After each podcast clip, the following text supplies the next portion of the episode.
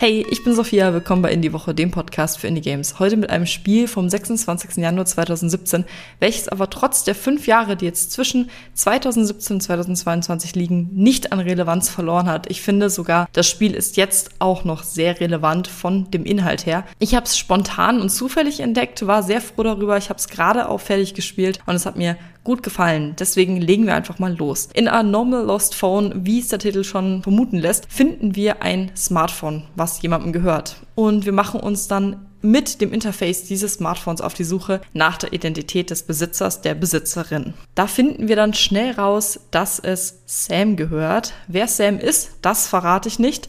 Nur, dass es eine große 18. Geburtstagsfeier gibt und dann Sam verschwunden ist. Wir müssen dann rausfinden, oder wir können herausfinden, wir müssen es natürlich nicht, wohin ist Sam verschwunden, was ist passiert. Es ist eine interaktive und sehr, ja, ich finde sehr auffesselnde Erzählung. Wir spielen, wie gesagt, nur über dieses Interface, also über diese Benutzeroberfläche des Smartphones. Wir lesen E-Mails, wir können SMS lesen, Forenbeiträge, wir können ins WLAN gehen. Das ist zum Beispiel halt auch Teil eines Rätsels. Und es gibt immer kleine Rätsel, die wir halt lösen müssen, um weiterzukommen, aber die auch nach einem Schema aufgebaut sind. Also wenn man das erste Rätsel gelöst hat, dann findet man da auf jeden Fall auch die Lösungen zu den anderen Rätseln. Ich finde die Charaktere sehr authentisch. Ich finde sie sehr realitätsnah. Das hat mir besonders gut gefallen.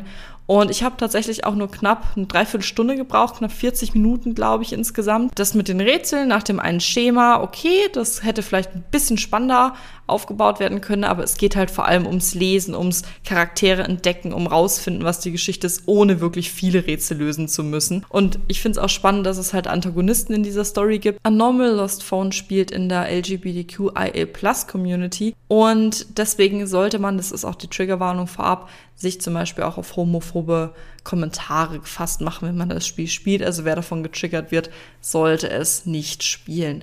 Aber ich finde es sehr spannend. Ich finde, man weiß auch schon relativ schnell, wo die Geschichte dann hingeht. Ich finde die Thematik, die in dem Spiel angesprochen wird, nicht nur wichtig und relevant, sondern auch einfach sehr gut umgesetzt. Mir hat das Spiel gut gefallen. Es kriegt siebeneinhalb von zehn Sternen von mir. Wir hören uns hoffentlich in der nächsten Folge. Bis dann. Tschüss.